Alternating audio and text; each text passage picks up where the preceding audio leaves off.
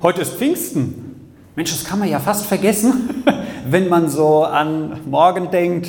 Vier Vorbereitungen von einigen auf den Pfingstmontag sehr aktiv hier gepflegt werden. Und, und dann hatten wir gerade erst Himmelfahrt hier auf der Wiese, unser Treffen auch mit Nachbarn, die kamen und mit anderen, die sonst nicht im Gottesdienst sind. So, und jetzt ist plötzlich Pfingsten, aber wir wollen Pfingsten heute ein wenig betrachten, auch mit dem, was wir schon gesagt bekommen haben. Das muss ich nicht wiederholen. Das ist das, was geschehen ist an diesem Tag. Da waren übrigens auch Frauen dabei, Männer und Frauen, die den Heiligen Geist erlebt hatten an Pfingsten. Und der Heilige Geist durchzieht dann die Bibel. Er durchzieht das Geschehen im Neuen Testament ganz gezielt und wir wollen uns heute ein bisschen näher betrachten, was der Heilige Geist so alles tut, auch im Zusammenhang mit Gemeinschaft. Ihr seht da vorne ja das Logo von uns und Gemeinschaft erleben. Das ist so ein umfangreiches Thema. Wir gehören ja gerade auch dazu. Gemeinschaft heißt, zusammen zu sein mit anderen. Nicht alleine wo abzuhängen, nur zu datteln oder irgendwie so. Selbst nur nicht, nicht nur andere Leute digital zu treffen, sondern auch in Präsenz. Ich glaube, das braucht jeder Mensch. Und es gibt im Kolosserbrief im Abschluss einen Segen, der auch von dem Heiligen Geist spricht. Die Gnade des Herrn Jesus Christus und die Liebe Gottes und die Gemeinschaft des Heiligen Geistes sei mit euch allen. Das ist so ein Segen, den hat der eine oder andere vielleicht auch schon mal in der Kirche irgendwo zum Abschluss gehört. Es ist ein Segen, den Paulus im zweiten Korintherbrief am Ende aufgeschrieben hat zur Verabschiedung die Gnade des Herrn Jesus Christus und die Liebe Gottes und die Gemeinschaft des Heiligen Geistes sei mit euch allen. Das heißt, die Gnade des Herrn Jesus Christus. Gnade ist ein Geschenk.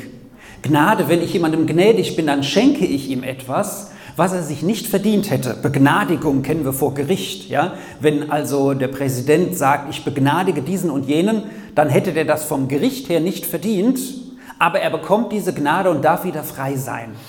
Und das ist der Begriff, der aus der Bibel kommt und ein Geschenk bedeutet. Jesus hat sich uns als Geschenk gegeben. Als Geschenk. Und das auszupacken, um im Vergleich mit dem Geschenk beim Geburtstag zu bleiben, bedeutet zu sagen, ja Jesus, ich nehme dich an als neuen Leiter in meinem Leben. Das ist die Gnade, das Geschenk, was Gott uns macht. Das ist Jesus, das Geschenk, was er uns gibt. Wie Herbert am Anfang gesagt hat, an Ostern ist er gestorben äh, für unsere Schuld, um uns mit Gott, der überhaupt keine Schuld hat, der heilig ist, in Verbindung zu bringen. Deswegen ohne das, was das Kreuz hier symbolisiert, geht es nicht. Denn das ist das, was keine Religion auch hat, nämlich dass Gott selbst gekommen ist, um für uns Menschen unsere Schuld zu bezahlen und zu sagen, jetzt ist der Zugang zu Gott frei. Du schaffst das nie selbst, das schaffst du nicht mit eigenen Werken. Das ist alles Religion. Versuchen, etwas allein zu schaffen. Gott hat es geschafft, aber da hänge ich mich dran. Ich muss das Geschenk auspacken, sonst gilt es nicht für mich. Ich muss ein Geschenk auspacken, sonst sehe ich ja nicht, was drin ist. Ne? Wer hat schon mal ein Geschenk nicht ausgepackt, was er bekommen hat? Also vielleicht, weiß ich nicht, ist das euch das schon mal passiert? Also ich habe bisher alles ausgepackt. Ne? Also, also von dem her, so waren auch immer liebe Leute, die mir was geschenkt haben. Und der Liebste ist ja Gott. So, also packen wir das aus. Dann das nächste, die Liebe Gottes. Das hat Gott aus Liebe zu uns getan, dass er Jesus geschickt hat. Und die Gemeinschaft des Heiligen Geistes. Die Gemeinschaft des Heiligen Geistes. Das ist das, was, äh, was Kirche ausmacht. Wir sind ja hier nicht zusammen einfach nur, weil wir uns mögen oder vielleicht nicht mögen oder was weiß ich, uns jemand mitgeschleift hat, keine Ahnung, wie man in die Kirche kommt, nur aus Zwang oder aus Tradition. Nein, hier begegnen wir Gott. Das ist für mich das Zentrale. Wenn ich an Gottesdienst denke, dann sage ich, das ist für mich Begegnung mit Gott. Und alles, was wir hier tun, von der Moderation über den Lobpreis, über, über das, was ich jetzt sage, das soll uns in Begegnung mit Gott bringen. Euch kann ich nachher oder habe ich schon begrüßt, wenn wir uns so kurz begegnet sind. Aber wir begegnen nicht nur uns, wir begegnen hier Gott. Das ist die Dimension, die über uns hinausgeht. Und das bewirkt der Heilige Geist. Deswegen steht da und die Gemeinschaft des Heiligen Geistes. Weil das ist der Translator, das ist der Google Translator. Heute würde man sagen, der uns das übersetzt, dass wir in, mit anderen in Kontakt kommen. Der Heilige Geist übersetzt uns die Begegnung mit Gott. Und das ist etwas, was in uns drin geschieht, durch unsere Entscheidung für Jesus, zu sagen, ich packe das Geschenk aus, ich lebe jetzt mit ihm, ich will ihm nachfolgen. dann kommt der Heilige Geist in uns.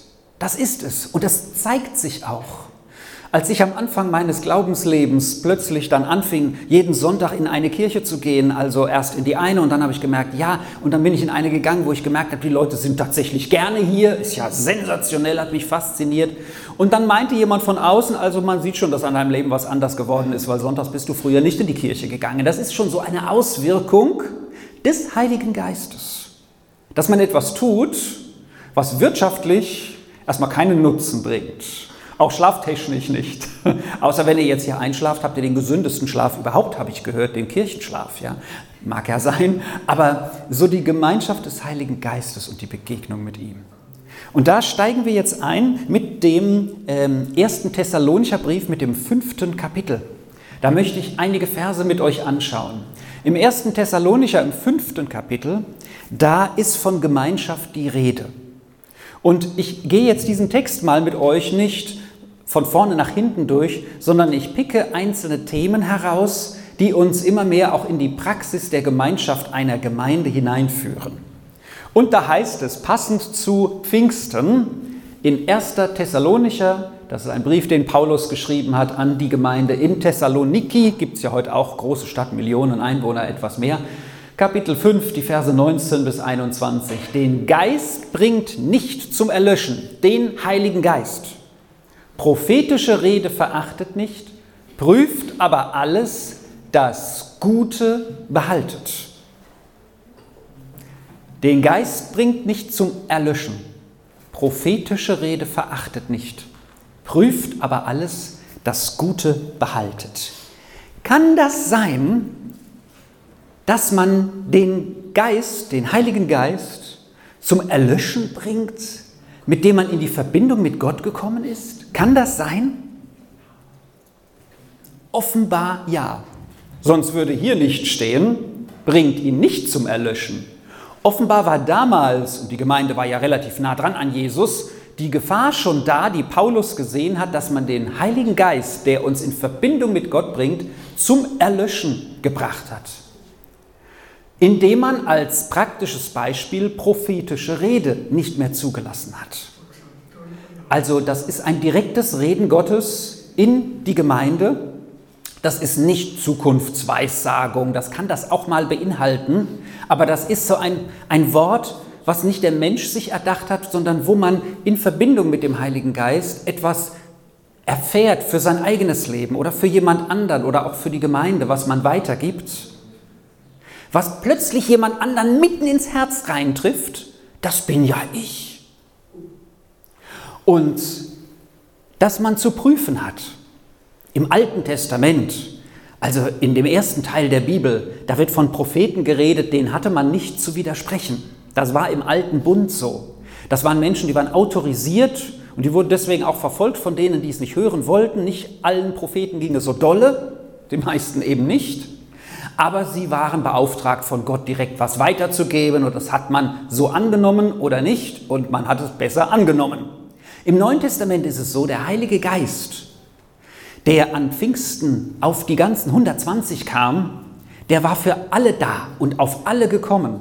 Also alle, die ihr Leben mit Jesus leben, haben den Heiligen Geist. Und deswegen ist es nicht mehr so, dass nur Einzelne den Heiligen Geist oder prophetisch begabt sind wie im Alten Testament und die anderen, das waren so die Zuhörer, die haben dann zu folgen, sondern es ist zu prüfen und das Gute zu behalten, weil da kann sich auch Menschliches hineinmischen.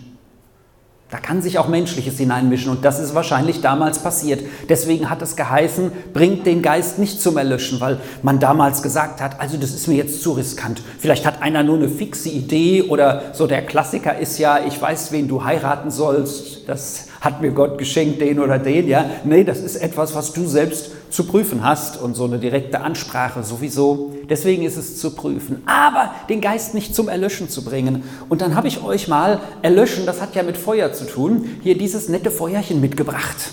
Mmh. So, holt schnell die Eimer. Nein, wie brennt denn so ein Feuer? Im Bild gesprochen, mit dem Heiligen Geist. An Pfingsten war es so, dass auf jeden Einzelnen eine Feuerflamme kam, so wie wir sie hier so lodern hören. Also jeder hat so eine einzelne Feuerflamme bekommen. Und das war ein Symbol, ein Zeichen, dass der Heilige Geist auf jeden Einzelnen gekommen war. Das war sensationell und einzigartig in der Bibel. Kein Feuer allgemein, was man irgendwo gesehen hat, kein brennender Dornbusch oder so, sondern auf jedem war eine Feuerflamme. Und das war das Symbol, das Zeichen, hier geht's los. Der Heilige Geist ist auf die Menschen gekommen. Und nun brennt dieses Feuer in uns. Jetzt brennt dieser Heilige Geist in uns. Und wir sollen ihn nicht zum Erlöschen bringen. Wie kann man Feuer zum Erlöschen bringen? Erstens, unten brennt das Feuer ja nur, weil da Brennmaterial ist, Holz zum Beispiel. Wenn du kein Holz mehr nachlegst, dann fängt das Ganze an zu erlöschen. Wenn du aufhörst in deinem Leben, die Gegenwart Gottes mit einzubeziehen in dein Leben, da kommen wir heute auch noch drauf, dann wird der Geist immer weniger zu dir sprechen und dich immer weniger in deinem Leben begleiten. Du bringst ihn zum Erlöschen, weil du nicht mehr mit der Gegenwart Gottes rechnest. Aber dessen machen wir uns ja auch in so einem Sonntagmorgen immer wieder bewusst. So, wir starten durch in die Woche. Sonntag ist eigentlich christlich gesehen der erste Tag der Woche. Das ist der Turbo, den wir zünden, aber der Heilige Geist ist auch Montag, Dienstag, Mittwoch, wie wir heute gesungen haben, für uns da. Aber das ist ein Tag, den wir besonders reservieren. Das ist auch die Bedeutung dieses Sabbatgebotes, der zehn Gebote. Dass wir, uns, dass wir uns erinnern daran, dass wir sagen, ja, ich rechne mit dem Wirken des Heiligen Geistes, wie ein Holz nachgelegt. Ja, ich öffne mich für dich, ich nehme mir Zeit im Gebet zu hören, was du mir zu sagen hast. Nicht nur, dass ich zu dir rede, wie ein Holz nachgelegt. Also ich persönlich bin dafür zuständig, dass meine Verbindung mit Gott durch den Heiligen Geist das Feuer nicht zum Erlöschen kommt. Die zweite Variante ist die, Feuer zu löschen, wenn man unten nicht ans Brennmaterial kommt, ja, weil jemand immer wieder nachlegt, dass man oben eine Decke drauflegt oder dass man es mit Wasser löscht. Und das sind andere Menschen, die den Heiligen Geist in dir ablöschen. Das kann geschehen, wie Paulus hier sagt, in der Gemeinde. Bringt das Feuer des Heiligen Geistes, bringt den Heiligen Geist nicht zum Erlöschen. Da waren andere die, gesagt haben zu denen, wo das Feuer brannte, die auch immer mal einen prophetischen Eindruck vielleicht hatten, vorsichtig, sei vorsichtig, wer weiß, das ist vielleicht nur menschlich und so, sag am besten gar nichts. Aber dann hat man verpasst, dass Gott vielleicht wirklich gesprochen hat. Denn man sollte es ja prüfen. Aber prüfen kann man nur, was man gehört hat. Ja? Oder ich lasse es erlöschen von anderen, von außerhalb einer Kirche oder von irgendwelchen Situationen von außen, wo ich wer weiß was mir angucke und sehe und denke, uh, ja. Aber der Heilige Geist, der ist präsent in unserem Leben. Ich soll persönlich nachlegen, ich soll persönlich mit seiner Gegenwart rechnen und ich soll es auch von außen nicht erlöschen lassen. Aber ich soll prüfen. Und dafür haben wir ja Gemeinschaft, dass wir prüfen, was Gott auch durch seinen Heiligen Geist hinein in die Gemeinschaft bricht, äh, spricht. Also, den Heiligen Geist bringt nicht zum Erlöschen. Prophetische Rede verachtet nicht, prüft aber alles und das Gute behaltet. Und wenn wir so mit dem Heiligen Geist verbunden sind, dann haben wir hier die Verse, die direkt davor stehen. Ganz kurze Verse. Der kürzeste Vers ist übrigens, Jesus weinte, aber das ist, die sind ein bisschen länger, mindestens ein Wort länger. Freut euch alle Zeit, betet ohne Unterlass, in allem sagt Dank. Das ist der Wille Gottes in Christus Jesus für euch. Boah, das sind doch markante Sätze. Freut euch alle Zeit, betet ohne Unterlass, in allem sagt Dank. Das ist der Wille Gottes in Christus Jesus für euch. Also, Freuen, beten, danken. Wer von euch freut sich immer? Wer von euch betet immer? Hier die absoluten Cracks unter uns. Ne? So, wer von euch dankt immer? Wahrscheinlich keiner von uns. Immer danken. Wie? Mir hält mir ans Messer an die Gurgel, ich muss ins Krankenhaus, ich werde gerade noch so errettet vom Leben. Danke, dass der mich, ab, dass der mich hat äh, abmurksen wollen. Oder freuen alle Zeit, ja. Gerade den Bus verpasst. Na, sowas, ja. Freude, nächste Stunde warten oder so, ne? Ja. Beten ohne Unterlass.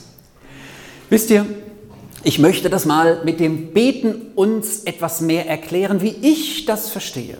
Beten ohne Pause, ohne Unterlass heißt nicht, dass ich von morgens, wenn ich aufstehe, bis ich ins Bett gehe, immer nur am Beten, Beten, Beten bin, laut sprechen oder in einer, in einer göttlichen, also Zungengebet oder Sprachengebet heißt das, also in der Sprache, die ich nicht spreche. Das ist übrigens viel einfacher, in so da, zu beten, da muss ich nicht ständig, an, ständig alles durch mein Verstandeszentrum lenken und so weiter. Das heißt, ich bete. Wer macht das?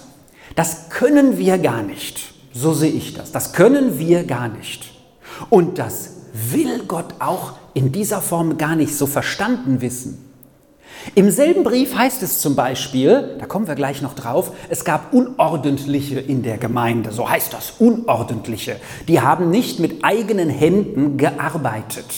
Ja? Und die sollen das aber tun, auch als Zeichen nach außen. So, das heißt, wer kann arbeiten mit seinen eigenen Händen und immer beten dabei. Ich weiß nicht, ob du lange bei deinem Arbeitgeber bleibst. Ne? Wenn der merkt, dass der Kuchen, den du vielleicht servieren sollst, Stunde später kommt, weil du gesagt ich musste gerade noch mal eine Stunde weiter beten oder sowas. Ne? Sondern dieses Beten ohne Unterlass heißt, immer zu rechnen mit der Gegenwart Gottes. Das heißt Beten ohne Unterlass. Es heißt, dass ich weiß, Jesus ist immer da für mich. Und dass ich auch, wie wir es gerade mit dem Holz und mit dem Nachlegen vom Feuer des Heiligen Geistes gesprochen haben, dass ich immer damit rechne, jede Situation ist eine Situation, die ich mit Jesus lebe, wenn ich Jesus nachfolge. Das heißt, ich mache irgendwo einen Besuch und bevor ich klingel, bete ich dafür, lass mich zum Segen sein für den Menschen. Eine gute Zeit mit ihm haben, dass Jesus reinkommt in das Gespräch, wenn er nicht schon geplant drin ist. Oder dass ich, wenn ich durch eine schwierige Situation oder durch einen Bahnhof gehe oder sonst wo durchgehe, wo ich denke, boah, hier möchte ich nicht so gern sein, dass ich einfach bete und mit Jesus da bewusst durchgehe. Oder dass ich, dass, dass ich mich irgendwo verletze und dass ich nicht als erstes den Arzt anrufe, sondern erst sage, Herr Jesus, heile du mich.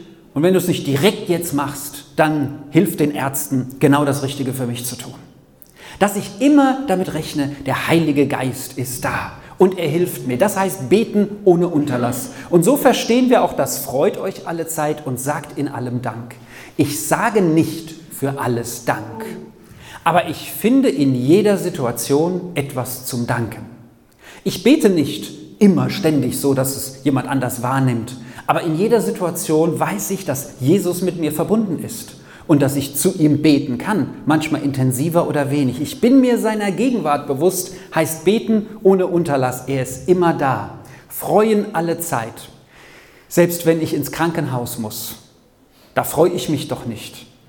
Aber ich kann mich freuen darüber, dass ich dort jemandem begegne, dem ich ein Segen sein kann, für den ich vielleicht sogar beten kann, weil er in einer ungünstigen Lage ist, so wie ich. Aber ich kann ihm zeigen, dass ich da nicht alleine durchgehe, Wer im Krankenhaus war, hat sowas garantiert schon erlebt. In allem Dank zu sagen, selbst in der schlimmsten Situation wird es etwas geben, wo ich vielleicht auch erst im Rückblick sagen kann, danke dafür. Als ich die Krebserkrankung hatte, von der ich seit sieben, acht Jahren frei sein darf, wenn ich im Rückblick schaue, sage ich, danke Jesus, dass du mir den Wert des Lebens damit gezeigt hast, den ich vielleicht nicht begreifen würde, wenn ich das nicht gehabt hätte. Zu leben ist ein Geschenk. So, freut euch alle Zeit, betet ohne Unterlass, sagt im allem Dank, denn das ist der Wille Gottes für euch. Beten, immer den Blick nach oben richten, immer dabei sein, Jesus mit einzubeziehen. Dürft gerne diesen Fingerhinweis nach oben für euch behalten. Dann zwei Verse, die das Ganze so einleiten. Redet einander zu, richtet euch gegenseitig auf, wie ihr es ja tut. Und wir reden euch aber zu, liebe Brüder und Schwestern, weist die zurecht, die sich an keine Ordnung halten, ermutigt die Verzagten, steht den Schwachen bei, habt Geduld mit allem. Das sind so ganz praktische Anweisungen, die aus dem Leben mit dem Heiligen Geist, aus der Gemeinschaft herauskommen. Hier steht, redet einander zu. Das Wort ist dasselbe wie für den Heiligen Geist. Ermutigt einander, tröstet einander, baut einander auf oder einfach redet einander zu. Seid in einer, in der Gemeinschaft. So, redet einander zu, richtet euch gegenseitig auf. So, wir sollen nicht einander zureden und den anderen runterputzen, sondern unser Auftrag ist es, aufzubauen, zu stärken, das Gute zu sehen. Und das ist das Schwierigste zum Beispiel in einer Ehe, das Gute zu sehen am anderen oder in einer Beziehung. Wenn man mal so in die, in die Jahre gekommen ist, wie das bei mir zum Beispiel der Fall ist, dann das Gute noch beim anderen zu sehen, wenn das, das, das, das Negative so manchmal so hervorsticht. Ja? Und dann trotzdem das Gute zu betonen. Oder allein, wenn, äh, wenn wir in der Familie zusammen sind. Also runterputzen, das kann ich von allein. Das kann ich von allein. Andere klein machen. Aber sich bewusst zu entscheiden, das nicht zu sehen, das ist das, wo ich will, dass Gott in meinem Leben wirkt. Und jetzt haben wir hier so vier Beispiele. Weiß die zurecht, die sich an keine Ordnung halten, die nicht in einem Takt, da ist das Wort Takt drin, nicht in einem Takt oder in einer Ordnung drin sind. Da habe ich schon gesagt, das sind hier konkret die, die einfach nur so dahin leben und äh, anderen zur Last fallen, aber nicht ihren eigenen Anteil tun. Die Bibel spricht davon, ich soll mit meiner Hände Arbeit selber mein Geld verdienen. Paulus gibt das als Vorbild dar. Und es geht auch darum, sich an die, an, an, an, die, an die Richtlinie von Jesus zu halten. Darum geht es auch. Was, was gibt er mir vor? Wie ist er das Vorbild? So darin zu leben. Und dann gibt es in der Gemeinde welche, die sind verzagt oder kleinmütig, schwach und Geduld sollen wir mit allen haben. Schwache, das sind manchmal welche, die ihr Leben lang vielleicht auch schwächer sind, die es nicht schaffen, vielleicht dieses Gewicht, was ihr hier als nächstes seht, alleine zu tragen. Und dann stelle ich mich dazu und helfe ihnen, das mitzutragen. Dann helfe ich. Wisst ihr, wir beten und manchmal wird aus Schwäche auch wieder eine Stärke von jemandem. Und Jesus kann auch im Schwachsten stark sein. Auf jeden Fall, das ist er, das ist eine Grundlinie von ihm. Aber in einer Gemeinschaft, wo Jesus der Mittelpunkt ist, da tragen wir mit einem anderen, der schwächer ist, damit er tragen kann. Und die Verzagten oder die Entmutigten, das sind die, die eigentlich mutig sein könnten. Und die ermutige ich wieder mutig zu sein und wieder mutig voranzugehen, die mehr aus sich rausholen können aus ihrem Leben. Und ich stärke sie darin, dass sie das tun, dass sie dann vielleicht auch wieder sowas alleine tragen können oder anderen helfen können zu tragen. So der Beispiel, das Beispiel von der Gemeinschaft. Und ich schließe mit den Versen 15 und 22, die diesen Bereich umrahmen. Und das ist das, was wir schon einmal auch hier behandelt haben in dem Zusammenhang. Seht zu, dass keiner dem anderen Böses mit Bösem vergelte. Jagt vielmehr alle Zeit dem Guten nach füreinander und für alle. Meidet das Böse in jeder Gestalt. Stefan, komm doch schon nach vorne, wenn du das begleiten kannst jetzt zum Abschluss der Predigt, dass wir ein wenig noch darüber auch nachdenken können, was, was heute ich uns weitergegeben habe. Seht zu, dass keiner dem anderen Böses mit Bösem vergelte. Böses, das ist etwas, was schädlich ist. Stattdessen sollen wir nachjagen dem Guten und das Gute, das ist Gott. Gott ist der Gute. Und wenn wir mit Gott in Verbindung sind durch den Heiligen Geist, dann dürfen wir uns neu orientieren und füreinander und für alle andere etwas Nützliches tun, etwas Nützliches weitergeben. Den Weg des Egoistus, Egoistus, des Egoismus, des, des Ich stehe im Vordergrund, das kriegen wir alles alleine hin. Aber Jesus hat uns das Vorbild schlechthin gegeben, indem er nicht für sich so gelebt hat, Urlaub, tralala oder was auch immer, was schön und gut ist und was wir brauchen, immer wieder, ähm, sondern er hat sein Leben für uns gegeben und ist deswegen das Vorbild Nummer eins dafür, etwas für andere zu geben. Und wenn du dich für andere einsetzt in irgendeinem Bereich und du bist entmutigt, sei das hier bei uns in der Kirche, wenn du da mithilfst oder in irgendeinem anderen Bereich, wo du merkst, du bist da ein Segen für andere oder auch am Arbeitsplatz, weil du dich anders verhältst wie andere, weil du vielleicht, ähm, vielleicht nicht mittratschst, das Negative, was Leute runterzieht, sondern weil du, weil du etwas Gutes mit hineinbringst in dein Umfeld. Dann möchte ich dich mit diesen Texten hier, wie die Paulus sagt, ermutigen. Geh diesen Weg weiter. Meidet das Böse in jeder Gestalt. Und das Böse mit Bösem zu vergelten, ist eine Abwärtsspirale, die endet letztendlich im Tod. Aber Gott will, dass wir leben. Er hat uns die Fülle des Lebens gegeben und die dürfen wir und die sollen wir nicht zum Erlöschen bringen, sondern mit ihm leben. Ja, ich lade uns ein, das noch einmal zu bewegen im eigenen Herzen und ich möchte dann zum Abschluss beten.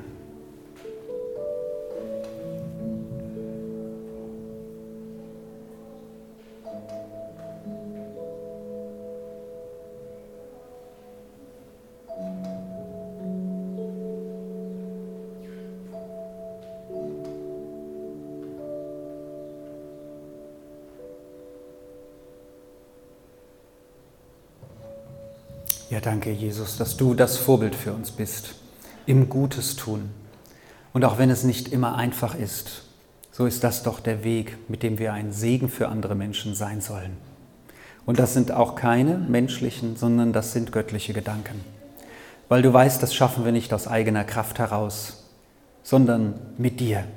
Und ich danke dir für den Heiligen Geist, an den wir uns heute besonders erinnern, dass er da ist. Und ich bete, dass du ihn in deinem Leben wieder neu entfachst. Wenn du jetzt hier bist und sagst, ich will mehr vom Heiligen Geist in meinem Leben, seine Gegenwart verspüren, Herr Jesus, dann kennst du diesen inneren Wunsch.